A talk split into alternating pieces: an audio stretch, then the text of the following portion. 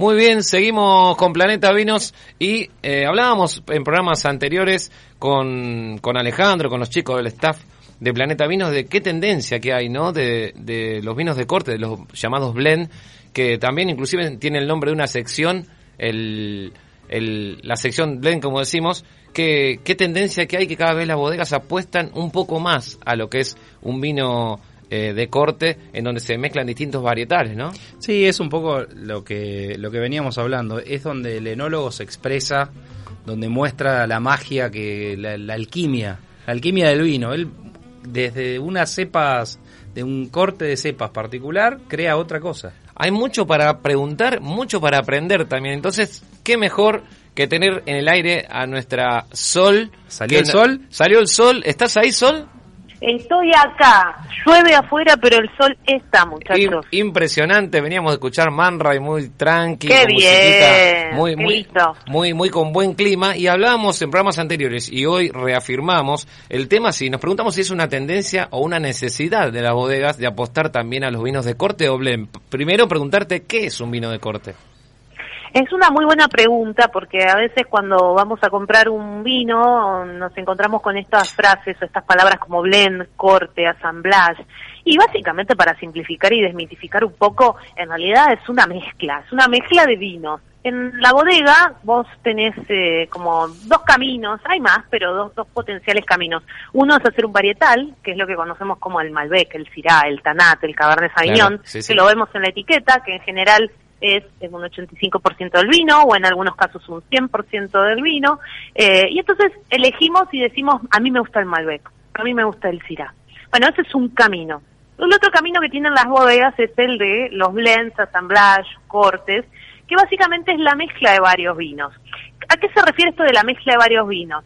Agarran distintas cepas, vinifican vino tinto o vino blanco, como lo harían para un varietal, y después lo que hace el enólogo es como jugar al, al, en el laboratorio, agarra frasquitos y va poniendo un porcentaje de uno, un porcentaje del otro. ¿Por qué hace esto? ¿Por qué piensa de esa manera del perfil de lo que son eh, vinos eh, blends o cortes? Bueno, porque decide agarrar algún varietal, por ejemplo un Malbec, eh, dejar un 50% de ese vino como Malbec, y de repente agregarle un Tanat, un Syrah, un Cabernet Sauvignon, un Petit Verdot, un porcentaje de otro vino, de otra cepa, para que le agregue de repente mm, un aroma diferente, eh, le dé una intensidad de color, le agregue algún descriptor eh, que tenga que ver con el sabor. Eh, y de esa manera, en este caso, en el caso de los blends, en el caso de los vinos de corte, busca la mejor combinación de esas cepas. Entonces, la, Sí, dale, Diego. No, te, te, interrumpo acá, porque entonces nada mejor que el sello de ese enólogo en su propia mezcla, es una, es una creación del enólogo. Totalmente. En el caso del varietal, la bodega, en el caso de ese vino que es un Malbec, un Syrah, un Cabernet Sauvignon, en general la bodega va a tratar de mostrar la expresión de ese terroir, de esa combinación de ese suelo, de ese clima, de esa uva, de ese proceso productivo, de esas condiciones climáticas.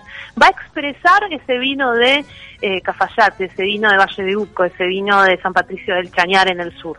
O de repente va a hacer esta combinación, esta alquimia, esta mezcla en un blend donde va a poner su mano, va a poner su toque para expresar algo de la combinación de esos distintos varietales. Sol. Y en general va a haber uno que domina, ¿no? Siempre hay uno que tiene un 50% en esa mezcla.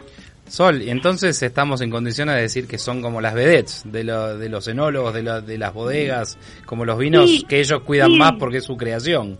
Y son sus niñas mimadas, ¿no? Porque toman lo que les da el terroir, lo que les da ese lugar y un poco lo, lo modelan, lo, lo maquillan. Bueno, maquillan por ahí puede ser un poquito negativo, pero lo modelan, le dan una forma, le dan un perfil, le dan un estilo, un estilo que tiene que ver con decisiones que toman ellos y que en realidad les pasa un poco a nosotros, me gusta o no me gusta, eh, es más expresivo o menos expresivo, es más intenso o menos intenso, es más frutado o menos frutado. Eh, toma una decisión en base a ese estilo que lo marca, que lo define y, eh, combina esos vinos para lograr ese estilo que quiere comunicarle a los consumidores. Ahora, ¿por qué cada vez en las ferias de vinos, en las exposiciones, en algunos que otros eventos donde hay varias bodegas, vemos más cantidad y más presencia de blend en cada, en cada stand de cada bodega? Hay algo de esto que vos decías donde el blend tiende a ser ese vino equilibrado, estrella, ese vino que, que muestra un, producto excepcional. Y la bodega cuando se está mostrando en una feria, desde luego tiene sus varietales, tiene su Malbec, tiene su Cabernet, tiene su Torrontés, tiene su Sauvignon Blanc, eh, que muestran, como decía antes, el, el terroir, que muestran ese lugar en, en el mapa, en el mundo. Pero definitivamente lo que va a marcar una, una diferencia va a ser el blend. Porque, como decíamos recién, como decía Ale, como decías vos, es, es claramente un vino que tiene el sello de su creador, de su diseñador. Eh, entonces, no me extraña que en las ferias, en los eventos de vino y en las actividades con vino, siempre esté la presencia de ese blend que marca alguna diferencia eh, muy fuerte y muy marcada con otros por ahí, incluso de las mismas regiones.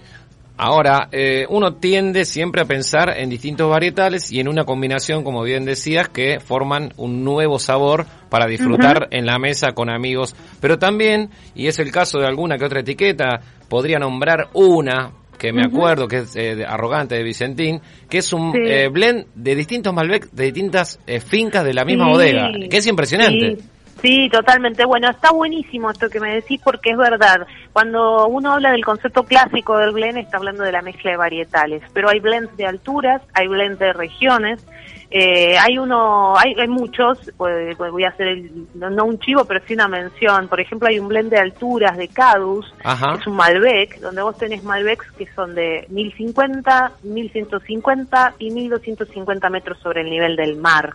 Y ahí lo que ocurre, por ejemplo, en ese caso, es que ese Malbec a esas distintas alturas y distintas condiciones va a tener expresiones distintas uno va a ser más fresco, otro va a ser más frutado, otro va a ser más especiado. Y en realidad ahí el varietal sigue siendo Malbec, es un vino que es un Malbec, pero son Malbecs de distintas alturas. Entonces le aportan cada uno cada una de esas plantas, cada una de esas eh, de esos racimos le aportan algo distinto a ese vino que finalmente vamos a tener en el blend. Y también hay eh, hay cada vez más blend de regiones eh, donde de repente tenés un varietal que es de un, de un, valle de Uco y otro que es de un Maipú y, y de repente también cada región va a tener distintas alturas, distintos terrenos, distintas condiciones climáticas y también eh, dar expresiones distintas. Y algo interesante que he visto en algunos vinos, eh, todavía pocos, pero que también se está empezando a ver, es un blend de añadas. Entonces de repente tenés eh, tres cepas diferentes, pero no son todas todos vinos del mismo año. Y eso también le da un toque diferente a ese blend, porque no es lo mismo. Hay una de las bodegas más conocidas, no la vamos a nombrar todavía, pero sí tiene, tiene distintos distintos varietales con distintas añadas, es espectacular. Sí, hay una salteña que hace mucho eso y, que tiene varios vinos eh, pensados de esa manera. Y de vuelta, es esa, esa investigación, esa es estudiar, ese hacer un, descubrimiento e ir pensando qué cosas nuevas, cómo innovar en el mundo del vino que está, que está haciendo el enólogo, que lleva a empezar a hacer esas distintas combinaciones. Ahora, Sol, qué, qué maravilloso este mundo, que estamos hablando de algo que por momentos se transforma en técnico, pero es tan simple, tan apasionante. Por ejemplo, a ver, está eh, se utiliza mucho también en los blends el Cabernet Franc y el Petit Verdot, que, que van ganando el lugar propio también notamos, que van ganando su propia botella, su propio lugar, su propia etiqueta. Sí, sí, sí. Sí, hay muchos varietales que, que son típicamente varietales de corte, que se utilizan para complementar eh, algún varietal que es más conocido, más consumido, que empiezan a tener su propio espacio, como el que vos decís, Cabernet Sauvignon, Petit Verdot, Bonarda. La Bonarda, una típica cepa utilizada para corte, eh, bueno, quedan todavía en nuestras regiones vitivinícolas algunas plantas que hoy ya son bastante grandes, bastante antiguas, que te hacen unos varietales de bonarda que son increíbles. Una cepa que estaba considerada una cepa para corte, para dar color, para meter fruta roja. Eh, y hoy son un varietal que, que la rompe, porque estás hablando de una vid que tiene más de 80 años y te da un producto que es increíble. A ver, siempre aprendiendo, Marisol de la Fuente Nuestra Sol, pasame por favor tu Instagram para aquellos que quieran hacerte alguna consulta o algo. ¿Cómo es tu Instagram? Y por supuesto, mi Instagram es Sol Sommelier, eh, Sommelier con dos M. Eh, y ahí, bueno, obviamente cuento cosas sobre el vino, comparto tips, eh, sigo derribando mitos, que es lo que más me gusta hacer en esta industria.